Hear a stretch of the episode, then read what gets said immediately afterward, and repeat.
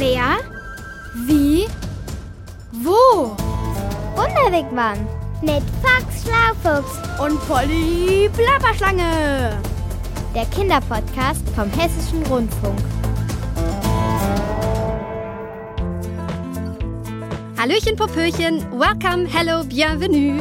Also herzlich willkommen im Wunderwigwam. Ich bin Polly Plapperschlange und in prima Premium Plapperlaune, denn wir sind in Las Vegas, Fox Schlaufuchs und ich. Da gibt's einige der besten Shows der ganzen Welt und ich sehe endlich einen meiner Lieblingspopstars. Komm doch mit!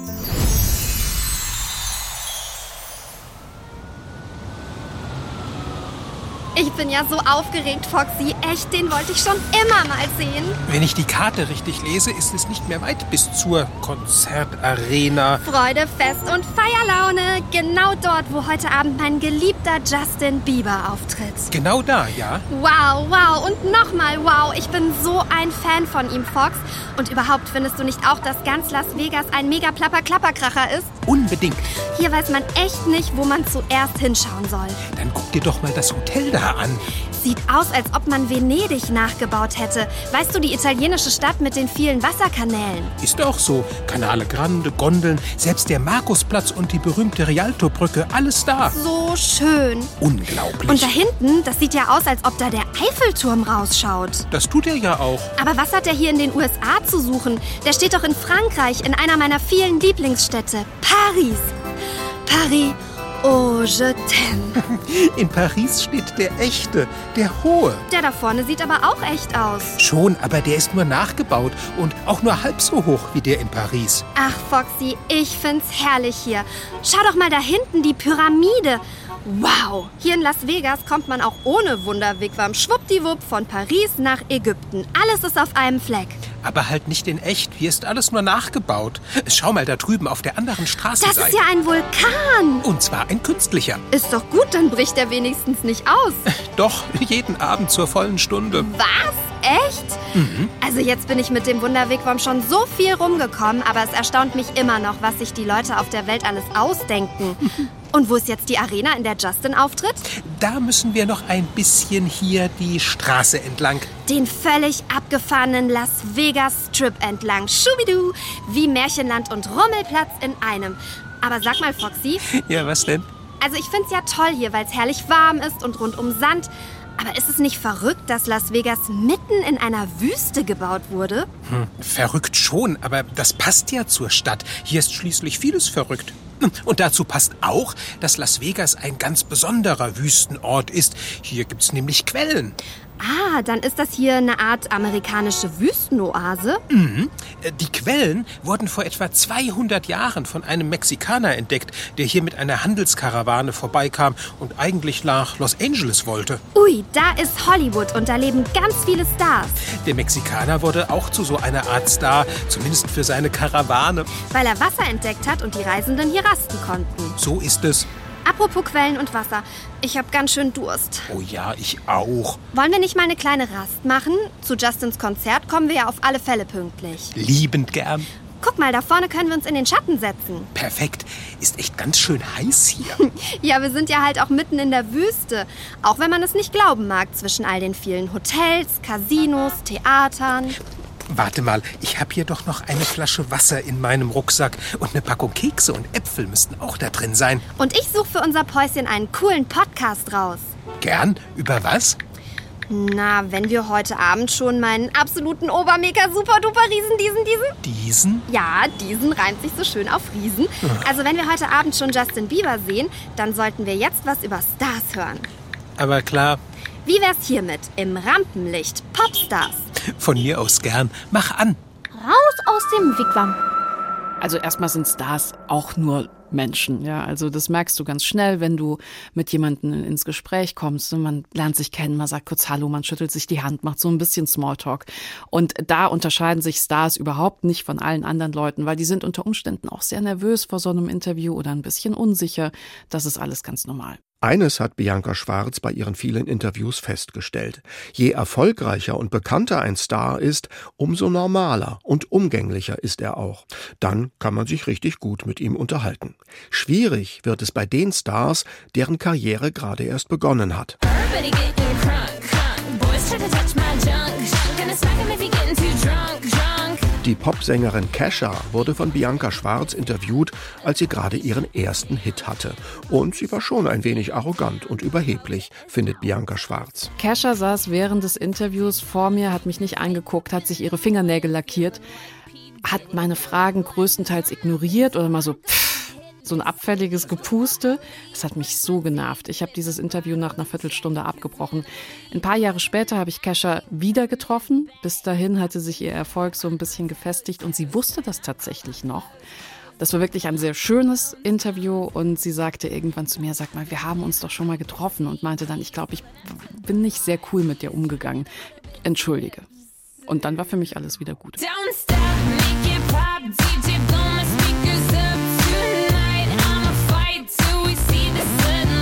Ganz klar, als Star muss man auch erst einmal lernen, mit dem Rummel umzugehen, der um einen gemacht wird.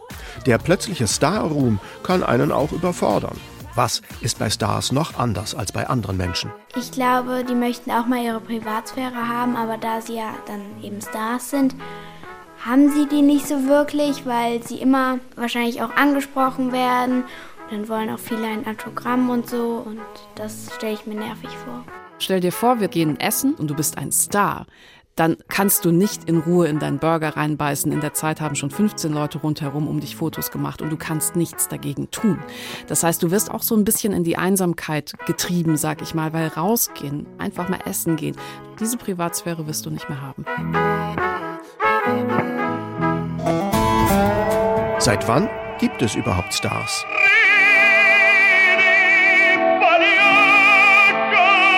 Der erste Schallplattenstar, der über eine Million Schallplatten verkaufte, war 1907 der italienische Opernsänger Enrico Caruso.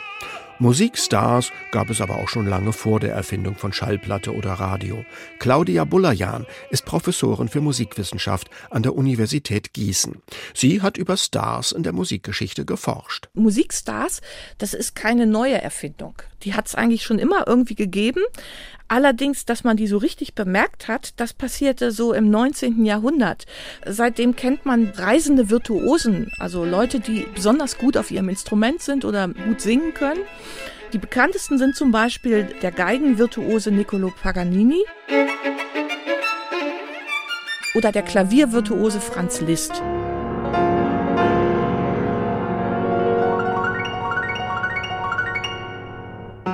Die Star-Virtuosen des 19. Jahrhunderts waren fast immer auf Tournee. Medien wie Internet, Radio, Fernsehen oder Schallplatte gab's nicht. Berühmt werden konnte man nur, wenn man durch die Welt reiste und überall Konzerte spielte.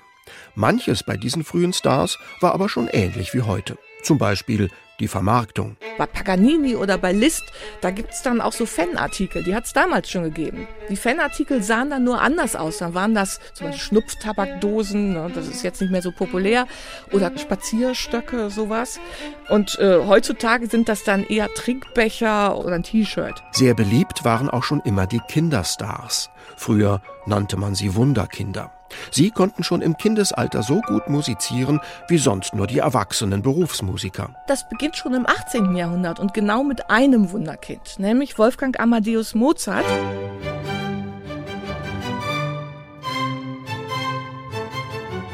Da kann man schon die typischen Mechanismen beobachten, die später auch bei solchen Kinderstars wie Michael Jackson deutlich werden. Michael Jackson gilt als der King of Pop. Seine Karriere aber begann er als Kinderstar. Genauso wie Mozart, von dem es oft heißt, er sei der erste Superstar der Musikgeschichte gewesen.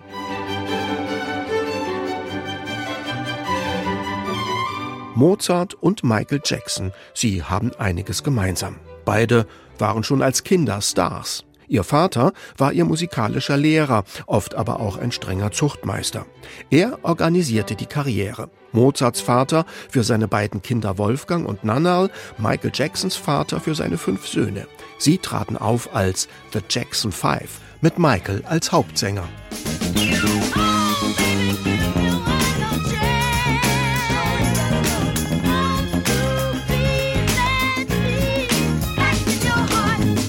Mit Kinderstars und musikalischen Wunderkindern ließ sich zu allen Zeiten viel Geld machen. Die meisten Wunderkinder aber kommen irgendwann in eine Krise. Die ist immer dann, wenn die Kinder erwachsen werden. Das Problem ist, oft wird ihnen alles abgenommen. Der Vater ist der PR-Agent, also der, der sich darum kümmert, dass alles funktioniert. Sie sind deswegen oft dann später geschäftsuntüchtig, unselbstständig, oft auch leichtgläubig. Das ist auch zum Beispiel von Michael Jackson bekannt aber auch von Wolfgang Amadeus Mozart wird das gesagt. Und sie werden dann oft auch von falschen Freunden ausgenutzt.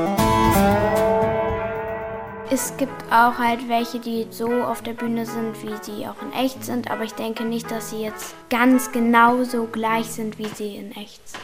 Ob Michael Jackson, Madonna oder Taylor Swift, jeder Star hat sein Markenzeichen, etwas, woran man ihn wiedererkennt. Das kann sein Aussehen sein, wie bei Mozart die weiße Perücke, bei Elvis Presley die Haartolle oder bei Amy Winehouse die Bienenkorbfrisur.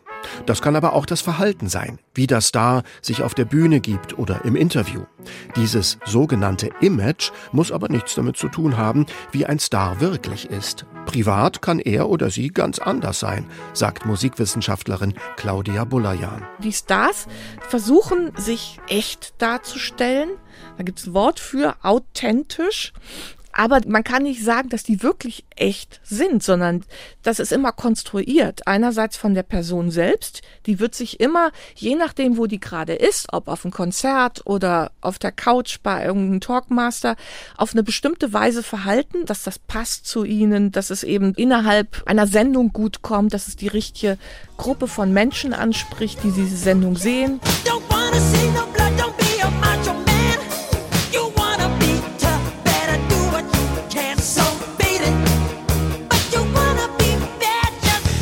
Die Stars haben auch sehr viel Druck. Ihre Plattenfirma oder die Manager, die sagen dann, wenn du bis in einem Monat nicht einen neuen Song rausgebracht hast, dann verlieren wir große Einnahmen oder so. Und das führt auch dazu, dass sie Drogen nehmen.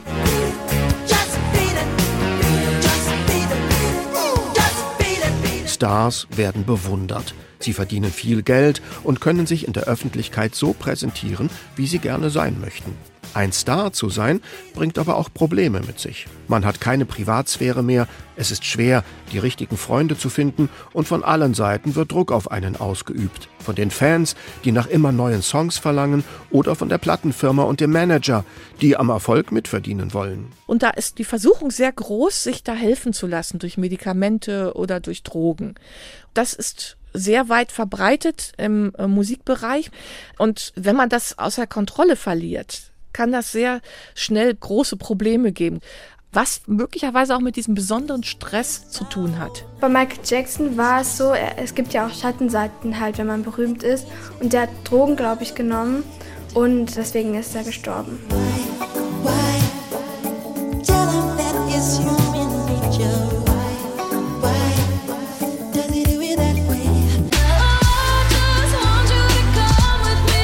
Wer ein Star sein will, der muss auch Stress aushalten können. Und deshalb kann eben auch nicht jeder ein Star werden, selbst wenn er oder sie perfekt Musik machen kann. Neben dem musikalischen Können müssen Stars auch noch über andere Fähigkeiten verfügen. Sie müssen ihr Publikum zum Beispiel gut unterhalten können. Das ist ganz besonders in der Popmusik von Bedeutung, findet Musikjournalistin Bianca Schwarz. In der Klassik um da ein Star zu sein, musst du ein sehr, sehr guter, ein ausgezeichneter, ein brillanter Musiker sein. In der Popmusik ist es vielleicht wichtiger, ob du Ausstrahlung hast, ob du charmant bist, ob du in einem Interview einfach witzig bist. Ein guter Entertainer kann ein Star sein, ohne dass er per se irgendwas gut kann. Schöner ist es, wenn beides zusammenkommt. Also wenn jemand ein großartiger Musiker ist und ein super Entertainer. Oh,